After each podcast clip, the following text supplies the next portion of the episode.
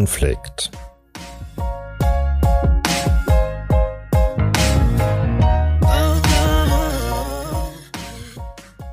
Menschen und Konflikte.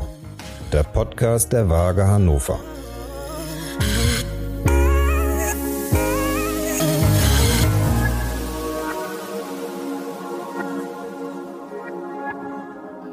Ich bin Lutz Netzig. Ich bin Roberta Schifariello. Und ich bin Martin Staber. Hallo. Gemeinsam sind wir das Podcast-Team der Waage und sprechen hier über unsere Arbeit, die Fälle, die verschiedenen Arbeitsbereiche und die Leute, die uns dabei begegnen. Zwei Dinge vorweg.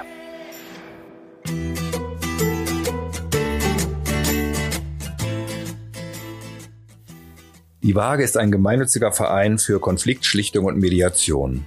Seit 1992 haben wir in über 15.000 Fällen vermittelt und Menschen bei der Suche nach außergerichtlichen Lösungen unterstützt.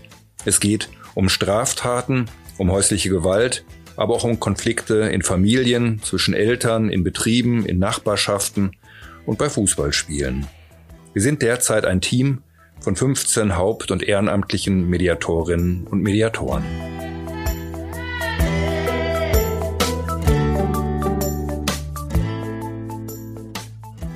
Die Arbeit der Waage ist vertraulich. Deshalb sind alle Fälle, von denen wir in diesem Podcast berichten, anonymisiert. Die Menschen dürfen nicht erkannt werden und sich auch selbst nicht wiedererkennen.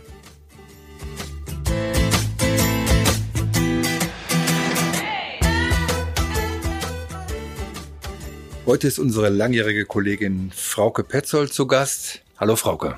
Hallo Lutz. Frauke ist Mitbegründerin der Waage. Sie ist Mediatorin, Ausbilderin und Supervisorin. Frauke, du erzählst uns heute von einem Fall schwerster Kriminalität.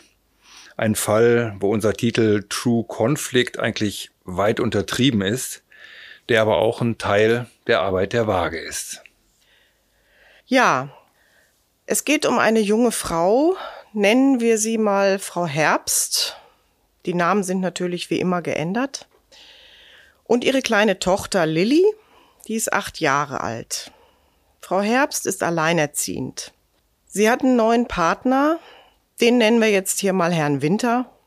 Herr Winter ist selbstständig und arbeitet von zu Hause aus. Er kümmert sich um das Haus und um das Kind. Frau Herbst ist Verwaltungskraft und sie arbeitet Vollzeit. Und die beiden sind seit drei Jahren ein Paar.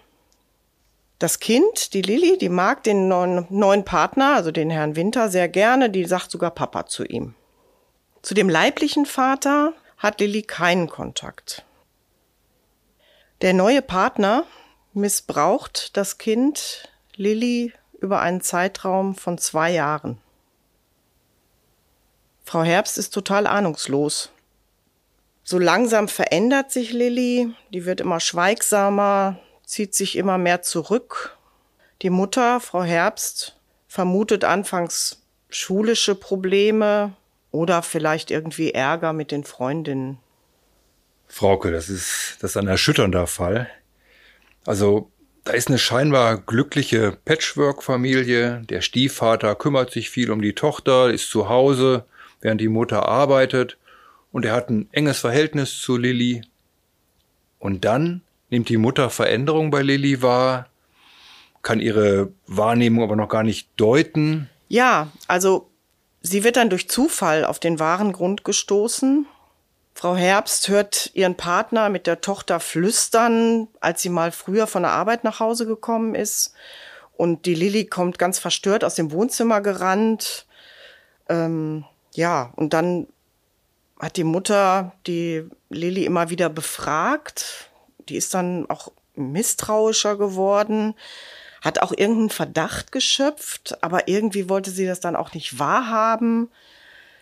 Ähm, ja, und immer wenn sie Lilly gefragt hat, dann macht sie so unklare Andeutungen, aber sie hat dann auch oft geweint. Naja, und irgendwann hat Frau Herbst dann den Herrn Winter zur Rede gestellt. Der hat's abgestritten und dann hat er es irgendwann zugegeben. Frau Herbst hat dann sofort die Polizei gerufen. Der Herr Winter wurde gleich verhaftet. Und es gab ein Prozess, der hat ein Jahr lang gedauert. Innerhalb dieses Prozesses hat er dann wieder abgestritten, aber dann ist er zu acht Jahren Haft verurteilt worden. Okay, Frauke, erst einmal kurz zurück zur Vorgeschichte. Also die Frau Herbst hatte irgendwann eine Ahnung, ein komisches Gefühl. Sie wusste aber nicht, was mit Lilly los war. Sie stellte Herrn Winter zur Rede und der stritt das erst ab. Ja, und sie, vielleicht wollte sie oder konnte sie das selbst gar nicht wahrhaben, was da, was ihr Verdacht war. Zweifelte wahrscheinlich auch an sich selbst, fragte ihn immer wieder, bis er dann einräumte, Lilly missbraucht zu haben. Puh. Wann und wie kam dann dieser Fall zu dir zur Waage, Frauke? Ja, das war drei Jahre nach dem Urteil. Da kam der Fall über den Rechtsanwalt von Frau Herbst zur Waage. Und sie wollte mit dem Täter, mit Herrn Winter, sprechen.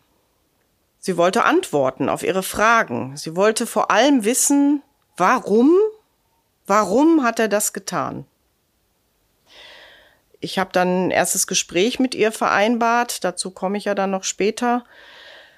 Parallel habe ich erstmal geklärt, in welchem Gefängnis sich eigentlich der Herr Winter befindet und wer noch alles einbezogen werden müsste. Es gab damals in der Waage ein äh, Projekt vom Justizministerium gefördert, in dem wir Kooperationswege mit der Opferhilfe, mit dem Weißen Ring und auch mit Gefängnispersonal erarbeitet haben, um in solchen Fällen mit ganz hoher Transparenz arbeiten zu können und vor allem auch mit größtmöglichem Schutz für die Betroffenen, besonders natürlich für die Opfer. Verstehe ich das richtig? Bei diesem Projekt ging es darum, Geschädigte schwerer Straftaten zu unterstützen, wenn sie Kontakt zum Täter suchen. Also die Frage, wie können Opfer schwerer Straftaten, wo die Täter in Haft sitzen, ihre Fragen anbringen, die Informationen bekommen, die sie bekommen wollen. Ist es das? Ja, wenn Opfer sich an uns wenden, dann wird zunächst mal die Motivation der Inhaftierten geklärt. Also ob die überhaupt in der Lage und bereit sind, ähm, da wirklich Verantwortung zu übernehmen und mit den Geschädigten, mit den Opfern zu sprechen. Und es muss klar sein, dass es durch die Teilnahme an solchen Begegnungen oder an solchen Gesprächen keinerlei Vergünstigungen gibt für den Täter. Es werden dann Therapeuten mit einbezogen, Psychologen und die Vorbereitungen, auch die Nachbereitungen, aber die Vorbereitungen sind erheblich zeitaufwendiger als die eigentliche Begegnung dann. Hm, und die Frau Herbst, die hat sich also über ihren Rechtsanwalt an die Waage gewandt, hat den Kontakt aufgenommen. Wie bist du dann vorgegangen? Was hast du dann konkret getan? Ja, also ich habe mehrere Gespräche mit Frau Herbst geführt. Ich glaube, das waren fünf. Und am Anfang ging es eigentlich erstmal nur darum, Vertrauen aufzubauen. Und ich habe Frau, Her Frau Herbst eigentlich hauptsächlich zugehört. Sie hatte ziemlich mit ihrer eigenen Verantwortung zu kämpfen. Frau Herbst, das war ganz seltsam, die hat sich fast mitschuldig gefühlt. Also die hat dann so Sachen gesagt wie, warum habe ich denn da nichts gemerkt? Wie konnte ich dem denn so vertrauen? Wie konnte ich mich so täuschen lassen? Also ich musste halt erstmal sie reden lassen und habe eigentlich nur zugehört. Und mir war wichtig auch, dass ähm, das Kind in irgendeiner Form Unterstützung oder Therapie hat. Also das wollte ich halt wissen, das habe ich sie gefragt. Das war auch so. Also die, das Kind war in Therapie, die Mutter hatte eine Beratung. Ähm, und inzwischen, das waren ja schon ein paar Jahre vergangen, war die Tochter auch einigermaßen stabil. Ähm, und die Mutter, die wollte jetzt Antworten haben. Und sie wollte auch Sicherheiten. Dazu komme ich dann später nochmal. Also, dass der Täter da nicht wieder auftaucht und so. Ähm, ich habe sie aber erstmal darauf versucht vorzubereiten, dass sie vielleicht auf ihre Frage, also auf ihre Hauptfrage, warum hat er das getan, möglicherweise gar keine Antwort kriegen wird. Ähm, Und daraufhin hat sie dann gesagt, na ja, aber ich will trotzdem mit ihm sprechen und ich will sehen, wie der reagiert. Also ich möchte zumindest eine Reaktion sehen können. Und deswegen will ich ihn treffen. Und ihr ging es auch um Entlastung damit für sich selber. Sie wollte wenigstens versuchen, irgendwie eine Erklärung zu bekommen. Sie wollte irgendwas tun. Und vor allem wollte sie wissen, was soll ich denn Lilly sagen? wenn die irgendwann mal fragt nach dem Warum.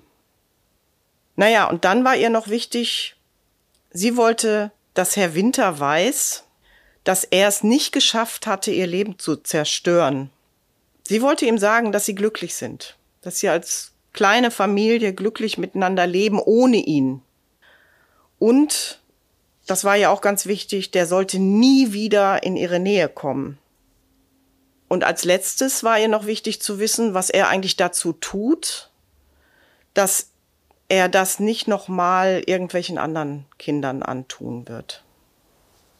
Hm, ja, Frauke, das hört sich nach einer sehr intensiven Vorbereitung an. Du hast mit Frau Herbst geklärt, was ihre Interessen sind, was ihre Erwartungen sind. Hast das mit ihr ganz genau und ganz kleinteilig durchgespielt.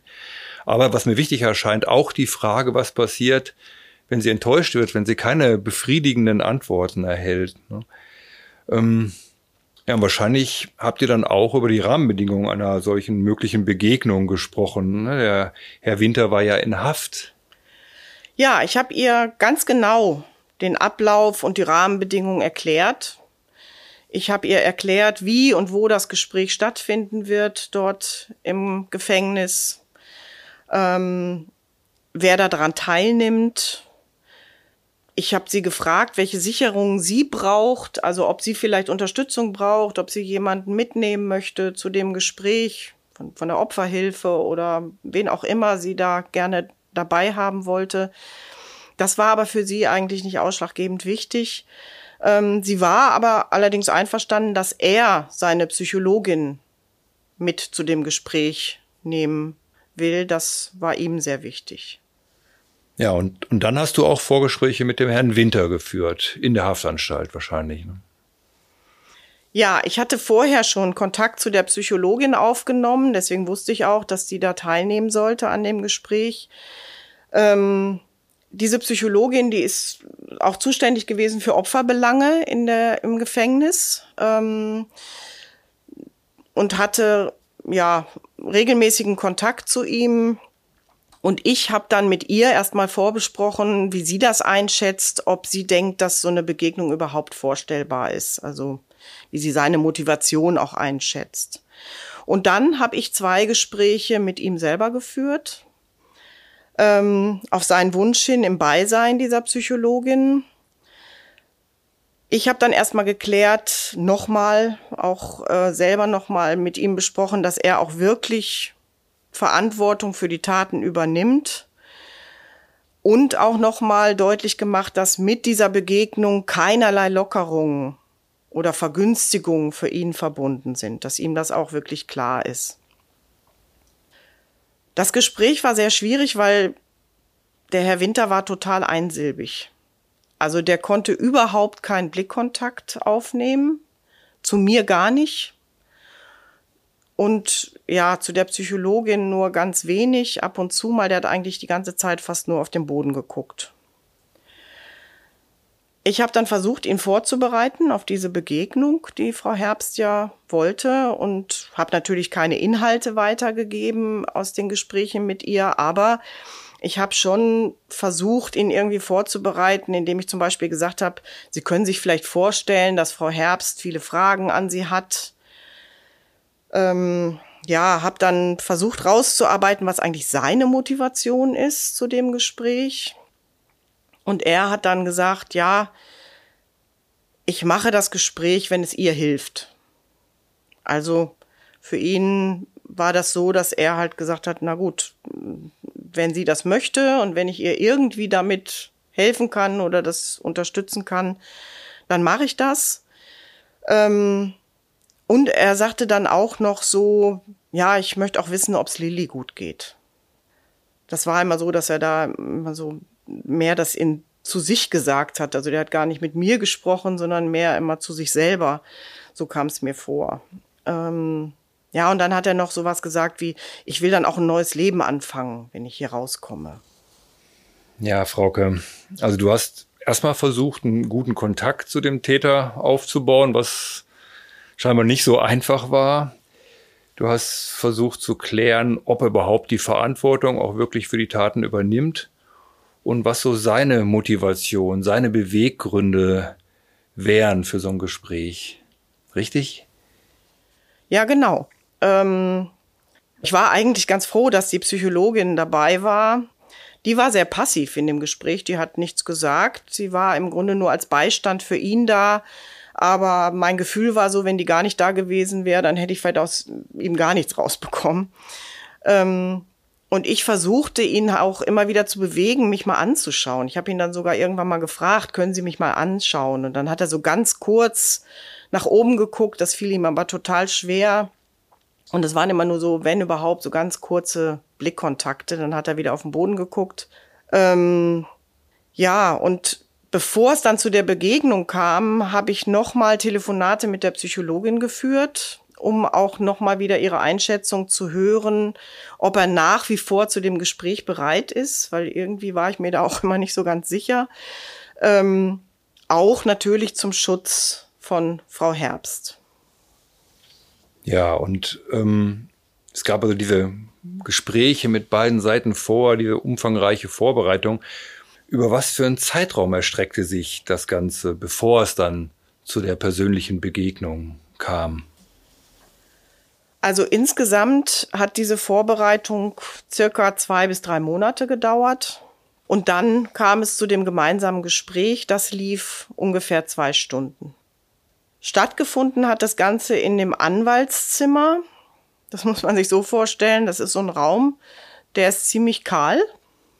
Ähm, also da steht ein Tisch drin, da gibt's vier Stühle, grelles Licht, also so ein bisschen so wie so Neonlicht, ist natürlich nichts an den Wänden. Es gibt zwei Türen und Fenster an jeder Seite. Die führen jeweils auf einen Gang. Der eine Gang geht nach draußen für uns sozusagen und der andere geht eben zu den Zellen. Da gibt es so Rollos, die können runtergelassen werden, damit dann nicht von außen einsehbar ist. Aber ansonsten ist das schon ziemlich kahl alles. Ähm, also die Atmosphäre jetzt nicht gerade, ähm, ja, förderlich für ein, für ein angenehmes Gespräch. Aber Frau Herbst wusste das, weil ich hatte ja Herrn Winter vorher schon gesprochen, habe sie da auch darauf vorbereitet, das war ihr dann auch klar. Und teilgenommen haben dann Frau Herbst, der Herr Winter, seine Psychologin und ich. Sie wollte ja niemanden mitbringen, das war für sie nicht wichtig. Aber wie gesagt, es war für sie auch okay, dass die Psychologin teilnimmt. Ja, und dann in dem Gespräch gab es anfangs sehr betretenes Schweigen. Ich habe dann erstmal das Gespräch begonnen, habe Rahmenbedingungen nochmal erklärt, wie das abläuft, ähm, was vorher passiert ist, wie viele Gespräche es gegeben hat, also so die üblichen Einleitungen nochmal gemacht, habe auch nochmal meine Rolle erklärt. Aber dann merkte man schon, Frau Herbst wurde schon irgendwie immer ungeduldiger und wütender. Und dann kam es auch sehr schnell, dass sie die Frage gestellt hat, warum hast du das getan?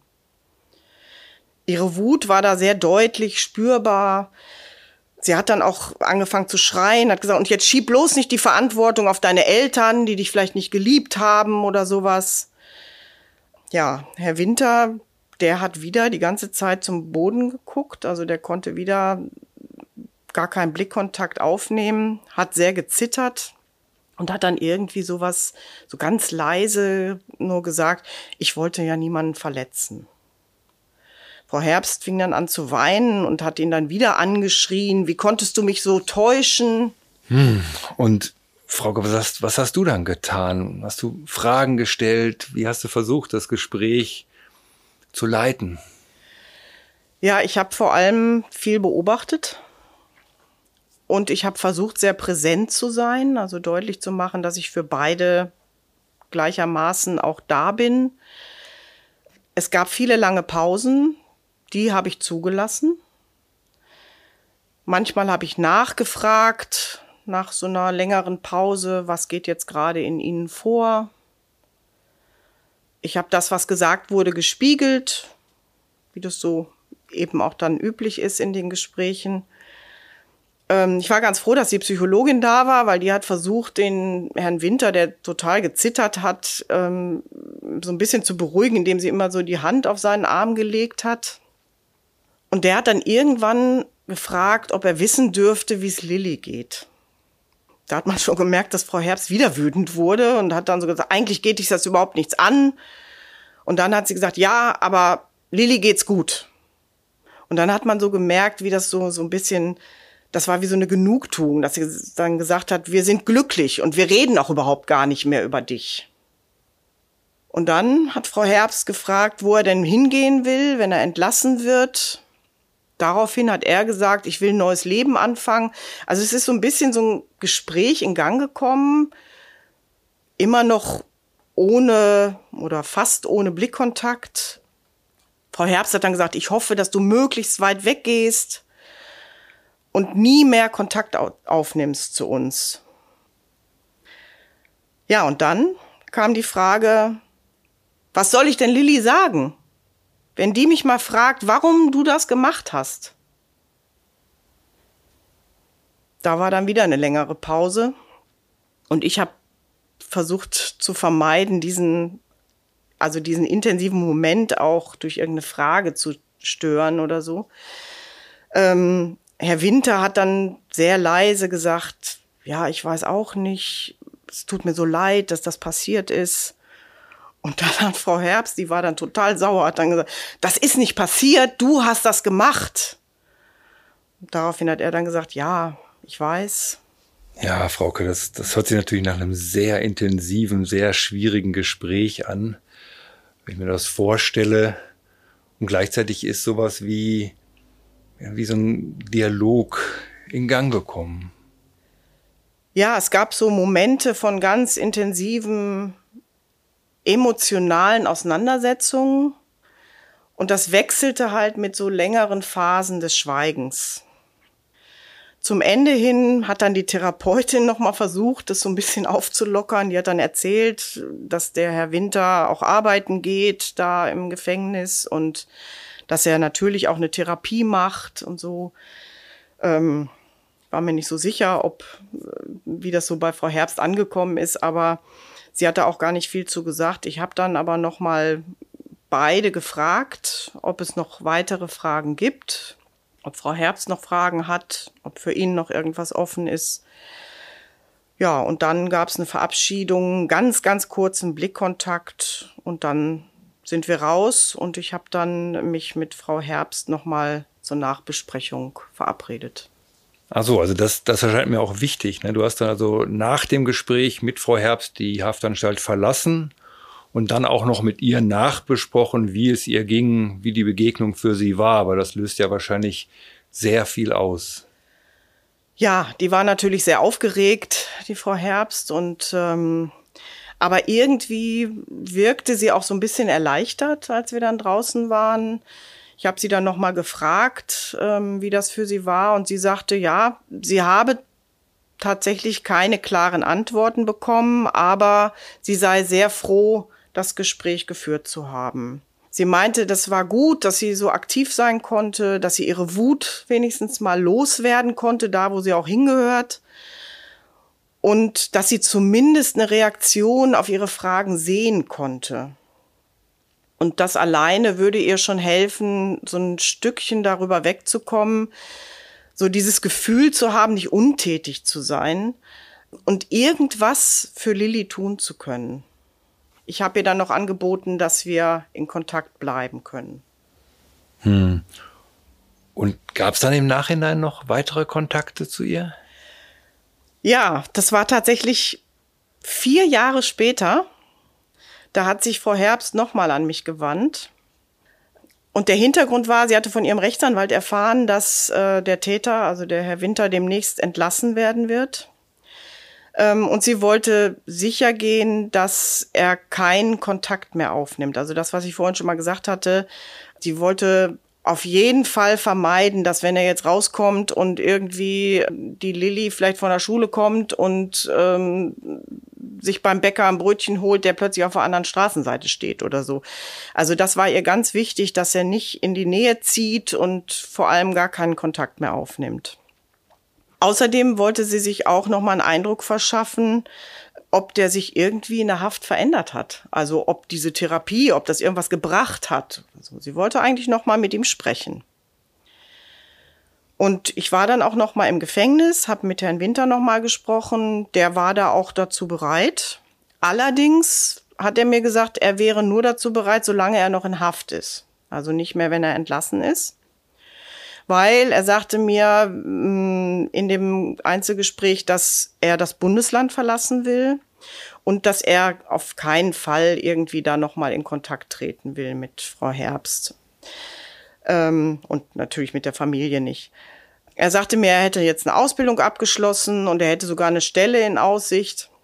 Und was ganz spannend war, der wirkte total verändert in dem Gespräch. Der war irgendwie ganz klar, und direkt, also hat mich angeguckt, der konnte pl plötzlich Blickkontakt halten, der hat mir ganz klar beschrieben, was er vorhat, wo er hingehen will. Ja, und das war irgendwie für mich auch ganz beeindruckend, äh, dieses Gespräch. Und ähm, er hatte mir dann auch gesagt, ich könnte das der Frau Herbst erstmal schon auch so mitteilen. Das habe ich dann auch getan, mit seinem Einverständnis ihr diese Informationen weitergeleitet. Und sie hat sich dann gegen so ein Gespräch entschieden. Sie hat dann gesagt, nee, ich möchte doch keine weitere Begegnung. Ich bin ganz froh, dass ich den jetzt nicht mehr sehen muss. Und eigentlich hat ihr das ausgereicht. Also sie hat dann ähm, sich schon sehr beruhigt darüber geäußert, dass er in ein anderes Bundesland ziehen will. Ja, und hat sich dann nochmal bedankt für die Unterstützung der Waage.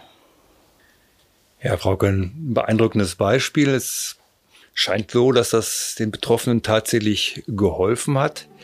Ähm, ich habe dann gleich noch ein paar Fragen dazu.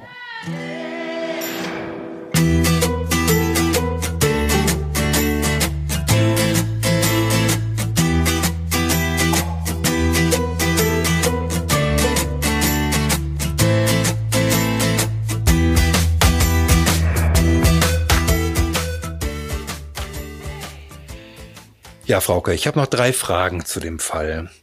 Zunächst mal, ähm, du nennst das in der Schilderung Gespräch oder Begegnung und sprichst nicht von Mediation oder Täter-Opfer-Ausgleich. Warum? Ja, Lutz, der Unterschied zu den anderen Täter-Opfer-Ausgleichsfällen ist, dass es hier gar keinen Ausgleich gibt. Also bei solchen Fällen kann man kein Aus, kann man nichts ausgleichen. Da gibt es vielleicht eine Begegnung oder in irgendeiner Form einen anderen Kontakt, aber es gibt eben keinen Ausgleich. Und auch das Wort Mediation ist vielleicht manchmal ja nicht passend, weil es vielleicht zu hohe Erwartungen weckt. Ähm, und ich hatte ja schon gesagt, es ist, es gibt eine sehr, sehr intensive Vorbereitung. Also es gibt in der Regel viele Vorgespräche, zumindest mit den, mit der Geschädigten hier in diesem Fall. Ähm, aber auch mit dem Täter gab es mehrere Vorgespräche, um überhaupt die Motivation zu klären, um zu gucken, ähm, ja, ist, ist da wirklich eine Motivation, was ähm, die Verantwortung auch zu übernehmen und auch die Vorbereitung bei der Geschädigten auf eine mögliche Enttäuschung vielleicht. Ja, das unterscheidet sich schon sehr von so einer üblichen Mediation, wie wir es sonst bei der Waage häufig machen. Du hast zu Beginn von dem Projekt und der Zusammenarbeit mit den Haftanstalten, mit Opferhilfe, Weißen Ringen und Ähnlichem besprochen. Ähm, willst du dazu noch was sagen? Ja, also dieses Projekt läuft unter dem Titel Restorative Justice. Das ist erstmal so ein, ja, Begriff, der schwierig zu übersetzen ist ins Deutsche, aber es ist eigentlich ein Oberbegriff für Alternativen zur Strafjustiz.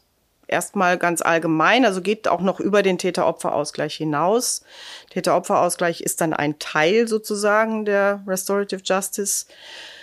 Es geht in erster Linie um die Stärkung des Opfers, Aber ich will da gar nicht so viel zu erzählen, weil es ist ja auch geplant, dazu nochmal eine extra Folge in diesem Podcast zu machen. Und da wird dann über Restorative Justice nochmal intensiver gesprochen.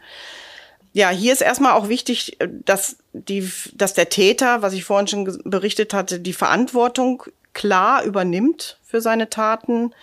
Das wird abgeklärt mit Therapeuten und Sozialarbeitern, die die Täter kennen, die täglich mit denen arbeiten, die dann auch diese Motivation herausfinden können. Es geht um Unterstützer für die Opfer ähm, in, dieser, in diesem Prozess, die vielleicht mit zu den äh, Gesprächen genommen werden können. Es geht auch um begleitende Maßnahmen wie Therapie, Beraten, Beratungen, da ist dann die Opferhilfe auch sehr wichtig, die war ja auch mit in dem Projekt beteiligt. Also solche äh, Fälle, das macht die Frage nicht allein, sondern da geht, das, da geht es um enge Kooperation mit anderen Experten und anderen Institutionen. Ja, Frauke, du hast uns jetzt diesen Fall geschildert. Ähm, Nochmal zu dir persönlich. Was braucht es, um so eine Arbeit zu machen, um in solchen Fällen zu vermitteln? Naja, für mich persönlich braucht es erstmal das Interesse an den Menschen und an deren Geschichten.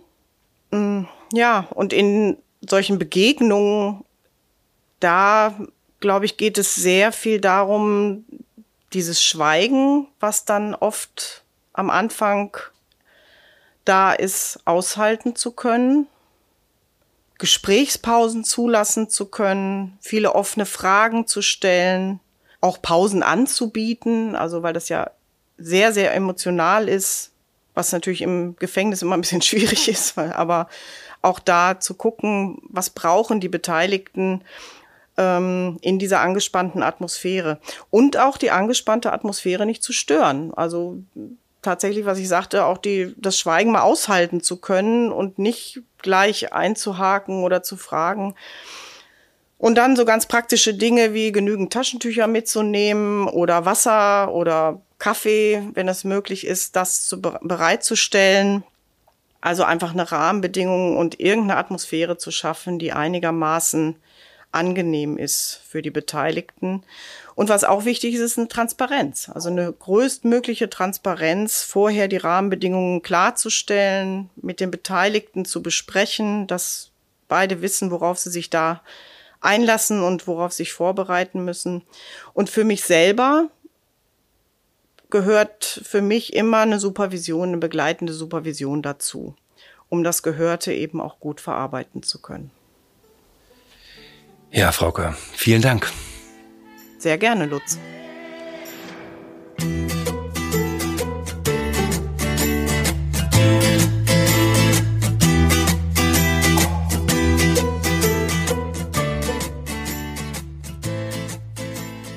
Ja, liebe Hörerinnen und Hörer, das war's für diese Folge. Wir freuen uns natürlich wie immer über eure Rückmeldungen, eure Kritik, eure Fragen. Schreibt uns eine E-Mail an trueconflict@vage-hannover.de, True Conflict in einem Wort, oder besucht unsere Website www.vage-hannover.de. Wenn es euch gefallen hat, dann erzählt anderen Leuten davon, abonniert unseren Podcast und gebt uns positive Bewertungen. Mein Name ist Lutz Netzig. Ich hoffe, ihr seid auch beim nächsten Mal wieder dabei, wenn wir von Fällen der Waage und der Arbeit der Waage berichten. Tschüss und Glück auf.